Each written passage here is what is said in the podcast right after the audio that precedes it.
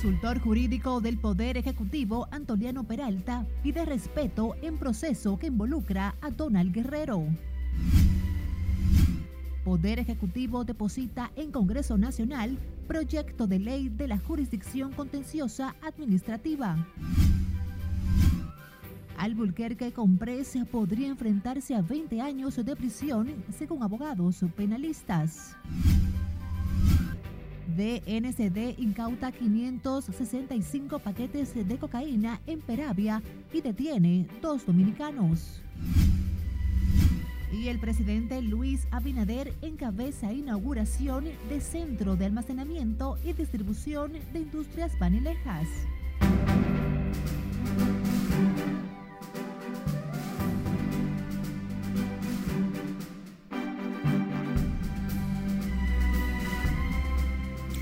Muy buenas tardes, feliz y bendecido miércoles, mitad de semana. Gracias por acompañarnos.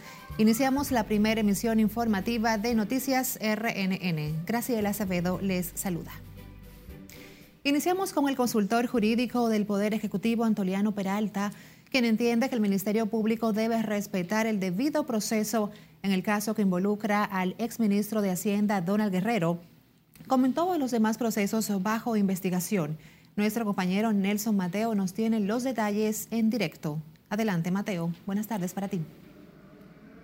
Buenas tardes, así es tal y como tú afirmas. Sin embargo, el doctor Peralta dejó claro que esto no quiere decir que él tenga constancia que desde el Ministerio Público se esté violentando el principio de objetividad de la investigación y otros mandatos constitucionales.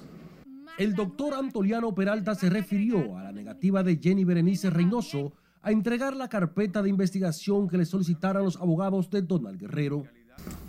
los funcionarios del Poder Ejecutivo tenemos la instrucción de no inmiscuirnos en los asuntos de la justicia y mucho menos el Ministerio Público. Ahora conozco lo que está en los medios y con ese caso y con todos estoy, soy un abanderado que se respete el debido proceso es que la directora de persecución de la Procuraduría, ante la orden dada por su superior Miriam Germán, alegó que la entrega de esos documentos al exfuncionario podría poner en peligro todo el proceso. Estoy diciendo que en todos los casos de la justicia, eh, eh, mi opinión y la actitud personal mía es que debe respetarse la ley y el debido proceso a todos los ciudadanos que están siendo eh, objeto de un proceso judicial.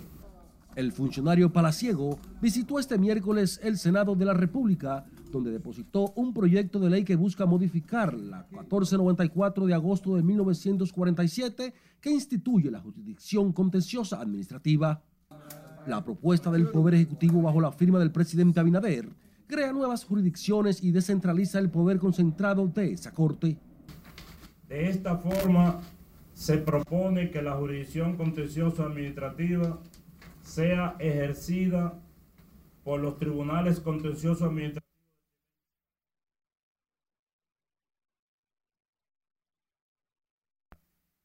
Los tribunales superiores administrativos, conformados por uno o varias salas, integradas por no menos de tres jueces, y la Suprema Corte de Justicia como tribunal de casación. El presidente del Senado garantizó que la iniciativa sería tema de debates de inmediato inmediatamente entrada para enviarlo a la, a la comisión correspondiente para que se aboque al conocimiento del estudio de este importante proyecto de ley. De acuerdo a la carta anexa al proyecto enviada por el presidente, de aprobarse la ley sería un hito en la ejecución directa de los principios de actuación de la administración pública consagrados en los artículos 138 y 139 de la Constitución Dominicana. El consultor jurídico del Poder Ejecutivo dijo que es importante aprobar cuanto antes esta iniciativa, por lo que reviste para la Administración Pública Dominicana. De mi parte es todo por el momento. Regreso contigo al CEP de Noticias. Muchísimas gracias, Nelson Mateo, por estos detalles. El presidente de la Comisión de Justicia de los Diputados, Alexis Jiménez, y el legislador Orlando Jorge Villegas recordaron que Miriam Germán es la titular del Ministerio Público y quien tiene que trazar las líneas generales de esa institución. El expresidente de la, de la Cámara de Diputados, Rubén Maldonado, también se refirió a las diferencias entre Jenny Berenice y la procuradora sobre las investigaciones al exministro de Hacienda, Donald Guerrero. Pero evidentemente hay un malestar, hay un problema porque Eh, por un lado, doña Miriam, quien es que tiene la facultad eh, eh, jerárquica para dirigir los destinos de la Procuraduría General de la República, encuentra de una manera u otra algún nivel de resistencia por parte de algunos adjuntos. Y eso provoca una insubordinación. Mira, la procuradora es la que tiene que marcar las directrices del Ministerio Público. Y siempre cuando ella lo haga cumpliendo con el estatuto del Ministerio Público, va a tener el respaldo del Congreso, va a tener el respaldo de la justicia, porque nosotros lo que nos tenemos que suscribir es al respeto de la ley. Que es importante la prudencia en este tipo de investigaciones muy delicadas, porque eh, eh, nosotros entendemos que la Procuraduría está haciendo un esfuerzo extraordinario en combatir y perseguir la corrupción administrativa, pero entiendo que no es, eh, no es sano el enfrentamiento público.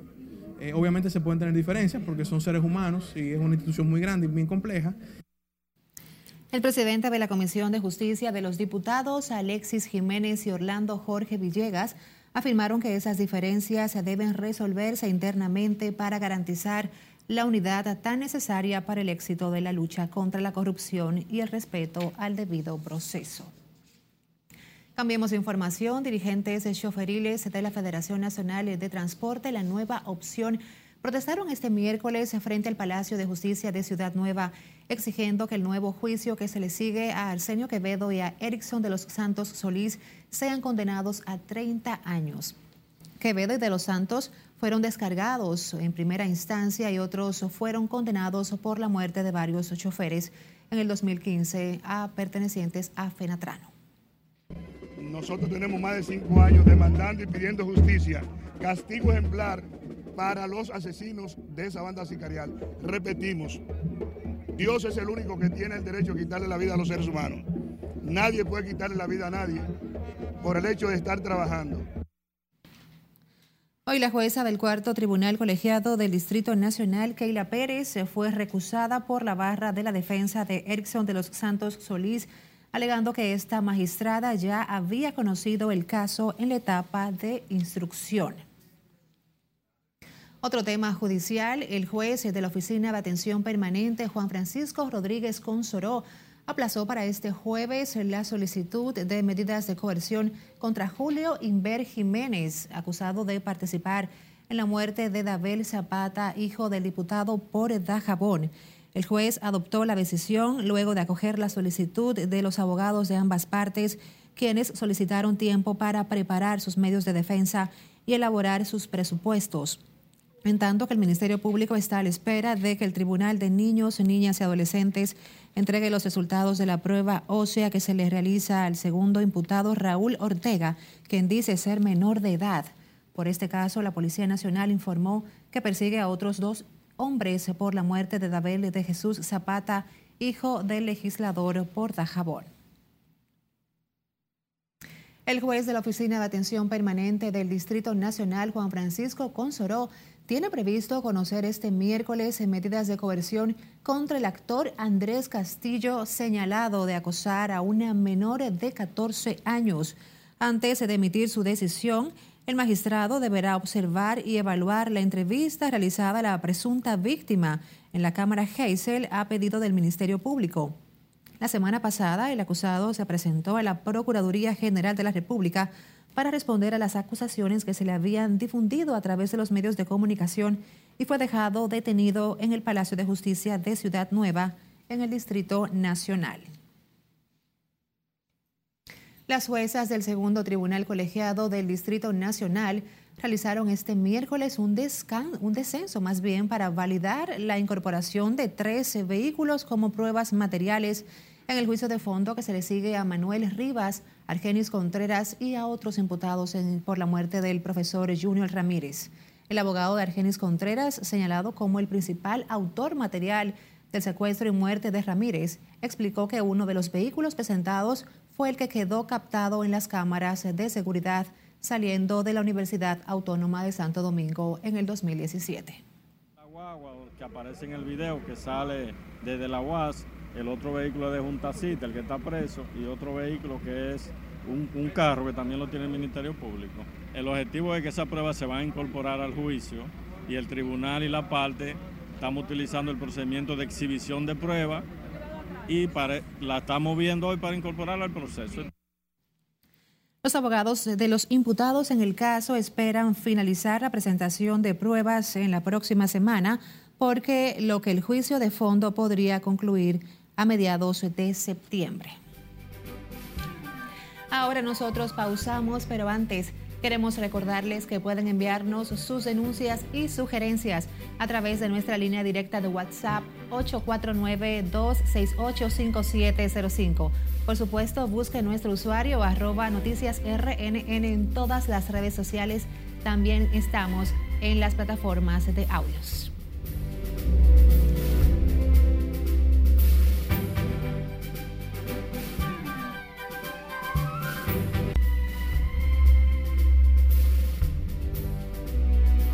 La independencia de Ucrania coincidió hoy con los seis meses de invasión rusa con batallas que han dejado al menos 5.500 muertos, de los cuales hay 360 niños, además de los heridos y refugiados. Cesarina Ravelo nos dice más en el resumen internacional. A propósito del aniversario de la invasión rusa a Ucrania, el presidente estadounidense Joe Biden anunció hoy que enviará 2.980 millones de dólares en nueva ayuda militar a ese país. El mandatario indicó que la ayuda permitirá a Ucrania adquirir sistemas de defensa aérea, sistemas de artillería y municiones, drones y otros equipos para garantizar que pueda seguir defendiéndose a largo plazo. Biden hizo el anuncio en el día en que Ucrania también celebra el día de su independencia de la Unión Soviética en 1991. El Papa Francisco pidió al mundo evitar el riesgo de un desastre nuclear en Ucrania e hizo un llamamiento a implorar la paz del Señor para ese pueblo que lleva seis meses sufriendo el horror de la guerra, al tiempo que expresó su conmoción por tantas muertes de personas inocentes, incluidos niños que pagan las consecuencias de los enfrentamientos armados, los cuales calificó de una locura. El Comando Central de las Fuerzas Armadas estadounidenses comunicó que el ejército de los Estados Unidos atacó al noreste de Siria en la localidad de Deir ez-Zor contra instalaciones utilizadas por grupos milicianos vinculados a los cuerpos de la Guardia Revolucionaria Islámica de Irán. Esto como objetivo para proteger a las fuerzas de Washington de ataques de grupos respaldados por Teherán. Médicos e investigadores expertos italianos dieron a conocer el primer caso de coinfección simultánea a un paciente de 36 años con el virus de la viruela símica y el SARS-CoV-2 y contagiado recientemente con el VIH. El equipo médico describe que el paciente presentó un cuadro de fiebre alta acompañada de dolor de garganta, fatiga, cefalia e inflamación de los ganglios inguinales. La Comisión Económica para América Latina y el Caribe prevé una previsión de crecimiento promedio para la región de América Latina de 2.7% para el cierre de este año y proyecta República Dominicana entre los de mejor crecimiento con un 5.3%, Venezuela 10% y Panamá 7%.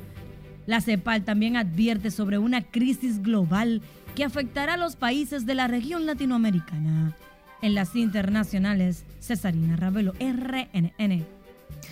La situación de inseguridad en Haití empeora rápidamente y el vacío de poder lo coloca al borde de la guerra civil, lo que plantea una amenaza real para la República Dominicana asegura el exministro dominicano de Relaciones Exteriores Miguel Vargas Maldonado.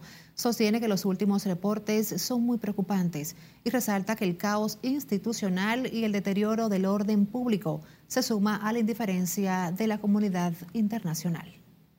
Una inflación galopante, la pobreza extrema y el aumento creciente de la migración ilegal.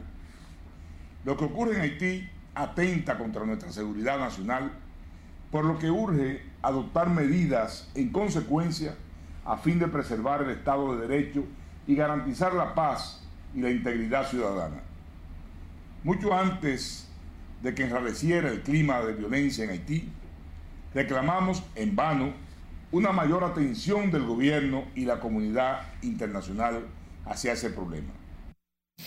En una exhortación final al gobierno dominicano, Miguel Vargas pidió mayor voluntad política para afrontar con decisión el peligro que presenta o representa la crisis haitiana, asegurando que es momento de pasar del discurso a la acción.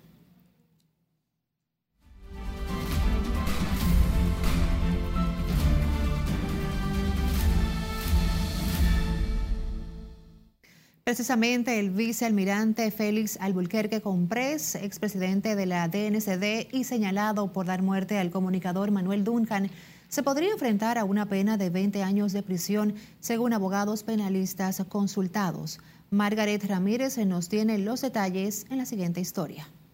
Por lo tanto, podríamos hablar de un homicidio, en principio, que pudiera estar agravado. Aunque aseguran todavía es prematuro hablar de condena, Abogados penalistas entienden que la prisión que podría enfrentar el alto oficial de la Armada Dominicana variaría dependiendo de la calificación jurídica con la que se someta la acusación formal. En la solicitud de medidas de coerción, el Ministerio Público tipifica la acción de homicidio voluntario causado con arma de fuego ilegal. A simple vista parece que es un homicidio que pudiera estar agravado. ¿Y por qué agravado? Porque evidentemente transcurrió un tiempo suficiente para que el contraalmirante tuviera, tuviera tomar una decisión de detener el curso de acción para llegar hasta la muerte de la persona. Esencialmente es la irritabilidad que le causa al victimario la acción de la víctima. Entonces por eso tiene esa pena tan reducida, que incluso en caso de que aparece pena de 30 años, la lleva de 6 meses a 2 años, si se acoge la excusa legal de la provocación ha sido constante en la Suprema Corte de Justicia solo acoger la excusa legal de la provocación prevista en el artículo 321 cuando han mediado violencias graves. Los penalistas establecen que el Código Penal contiene atenuantes y agravantes como el uso de un arma ilegal que deberán ser valoradas por los jueces para sustentar el caso. Que necesariamente apareja una pena de hasta 20 años. Sin embargo, nosotros entendemos que va a haber que considerar eh, circunstancias atenuantes, sobre todo eh, y esencialmente lo que originó eh, la muerte. En el Código Penal se establece homicidio y homicidio agravado o asesinato. Este último conlleva premeditación y alevosía. Y esto puede variar en la calificación jurídica en cualquier estado de causa. Los jueces pueden variar la calificación jurídica de homicidio voluntario por asesinato, dependiendo de las pruebas que tengan en contra del presunto homicida. En primera instancia, la Fiscalía pide prisión preventiva, alegando que Albuquerque Comprés no ofrece garantías para presentarse a los actos del procedimiento y someterse a los mismos.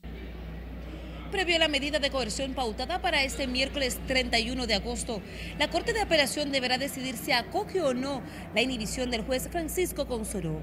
Margaret Ramírez, RNN.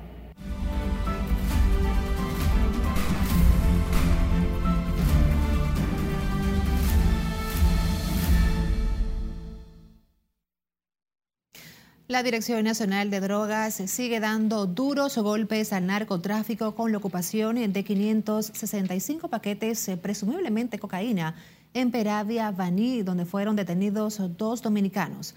Nuestra compañera Siledis Aquino desde la Agencia Antidrogas nos pone al tanto. Adelante, Siledis. Buenas tardes, así es. El trabajo de la NCD sigue dando resultados. Es que en lo que va de agosto se han incautado unas tres toneladas de droga.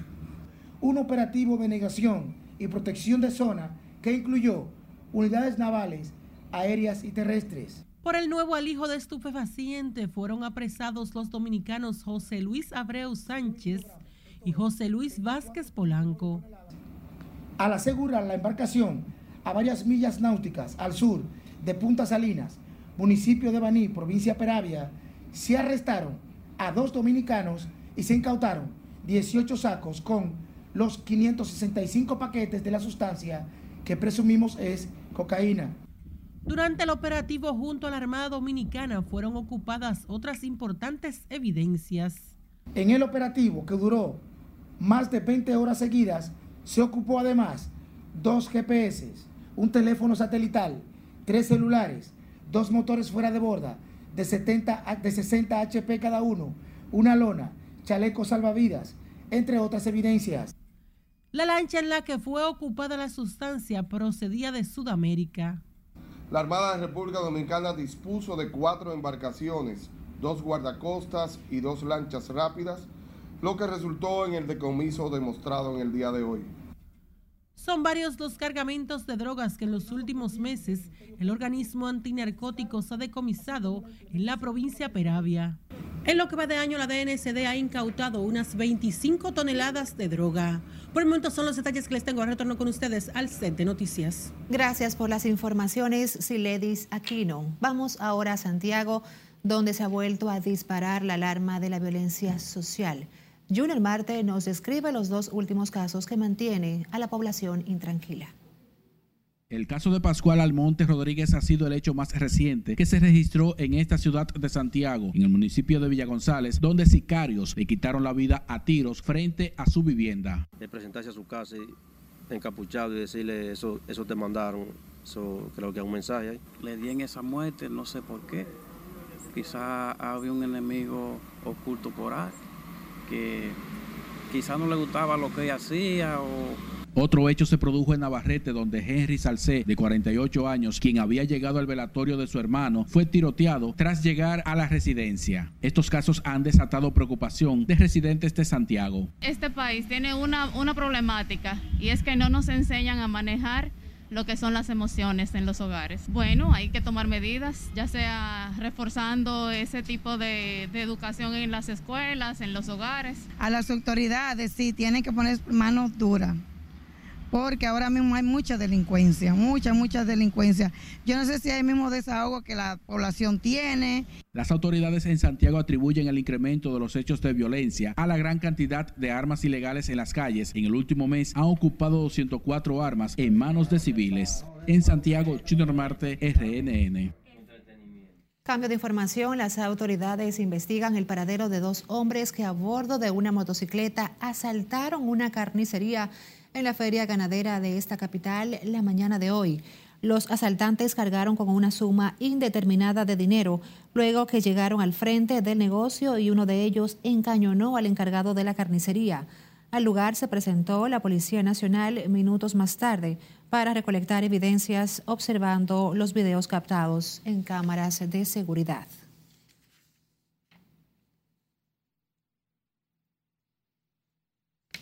Seguimos con otra información. El presidente del Consorcio de Empresas del Transporte que opera el corredor de la Charles de Gaulle dijo hoy que trabajan de la mano con las autoridades para atender los reclamos del pago de compensaciones a los conductores que entregaron sus rutas.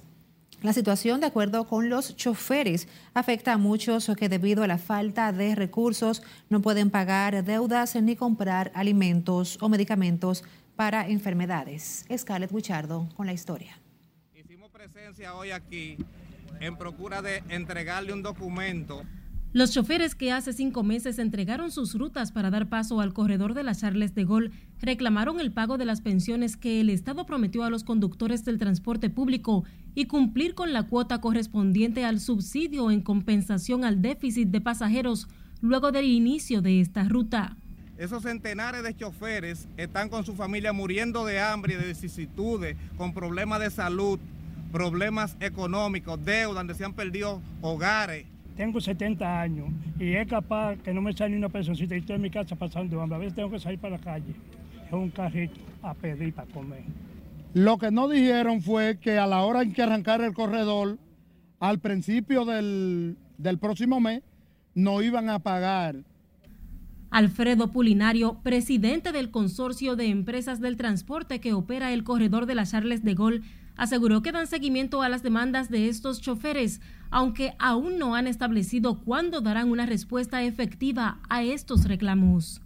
El gobierno y a través de Intran, ellos no han prometido y veo que están trabajando respecto de la pensión. Nosotros le hacemos un llamado a esos compañeros que fueron ayer que hay que tener también calma.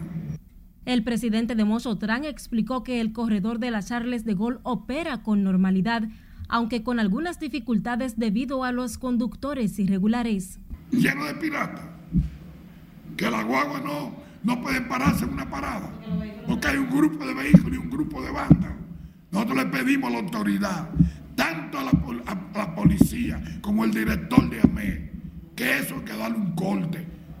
El corredor de las Charles de Gol, implementado para mejorar la movilidad en el Gran Santo Domingo, cuenta con unos 94 autobuses que abarcan diferentes rutas. Es Carelet Guillardó, RNN. El ministro de Industria y Comercio, Víctor Bisonó, respalda la propuesta de un aumento voluntario de salarios al sector privado que hizo el empresariado, mientras que el ministro de Agricultura, Limber Cruz, aconseja la prudencia en lo que se refiere al sector agropecuario para evitar consecuencias desagradables. Laura Lamar nos amplía.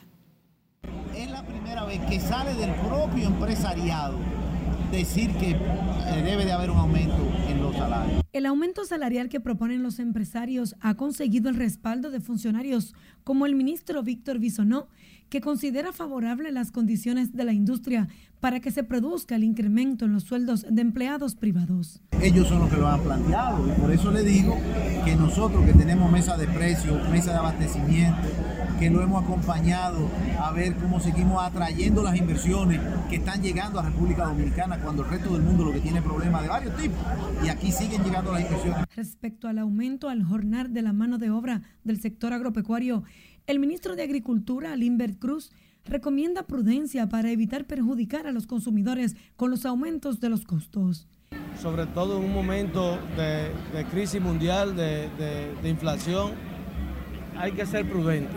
No digo que no se, va, se pueda hacer, pero hay que ser prudente.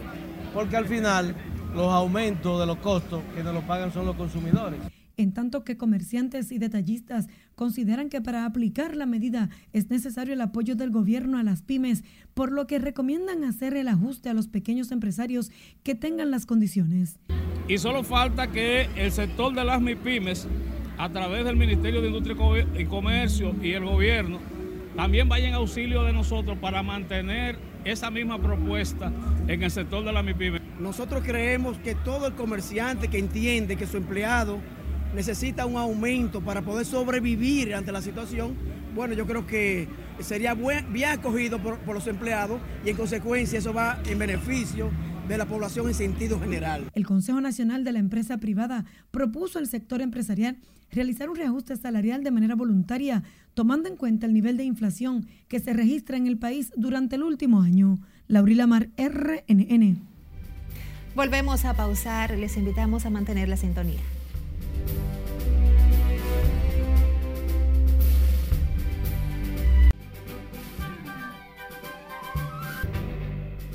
Abrimos este bloque con el Ministerio de Salud Pública. Notificó dos nuevos casos de viruela simio con los que ascienden a nueve los detectados en el país desde que llegó la enfermedad a través de un ciudadano estadounidense. Los dos nuevos casos de viruela simio fueron detectados en dos pacientes masculinos de 23 y 41 años, ambos residentes en el Distrito Nacional. De viruela de simio tenemos un masculino de 23 años que reside en el Distrito Nacional. Igualmente tenemos un masculino de 41 años que igualmente reside en el Distrito Nacional. Actualmente hay dos pacientes que están ingresados en el Ramón de Lara. Hay dos que tienen una enfermedad prácticamente ya en su resolución y están en su casa con un, pronóstico bastante favorable, no tienen ya lo que son eh, estas eh, vesículas activas. En los dos casos de viruela de mono, las autoridades sanitarias realizaron cerco epidemiológico donde automáticamente fueron captadas ocho personas y las ocho están negativas. Por el momento en el país no hay transmisión comunitaria de la viruela símica.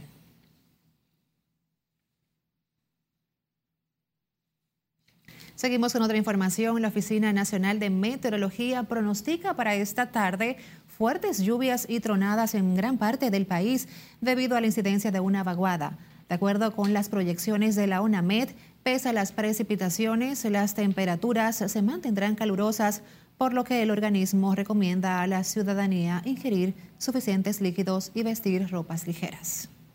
En cuanto a los próximos días, continuará este patrón, vamos a decir, eh, de lluvia, aunque el día de mañana y el jueves eh, perdón, el jueves y viernes se prevé que merme lo que es un poco la humedad en la masa de aire que estará incidiendo sobre el país. Sin embargo, se estarán gestando algunos chubascos locales hacia áreas del eh, noreste, sureste y la cordillera central principalmente. Las precipitaciones comenzarán a disminuir a partir de este jueves, aunque se mantienen los niveles de alerta para varias provincias por posibles crecidas de arroyos, ríos y cañadas, así como inundaciones urbanas y deslizamientos de tierra.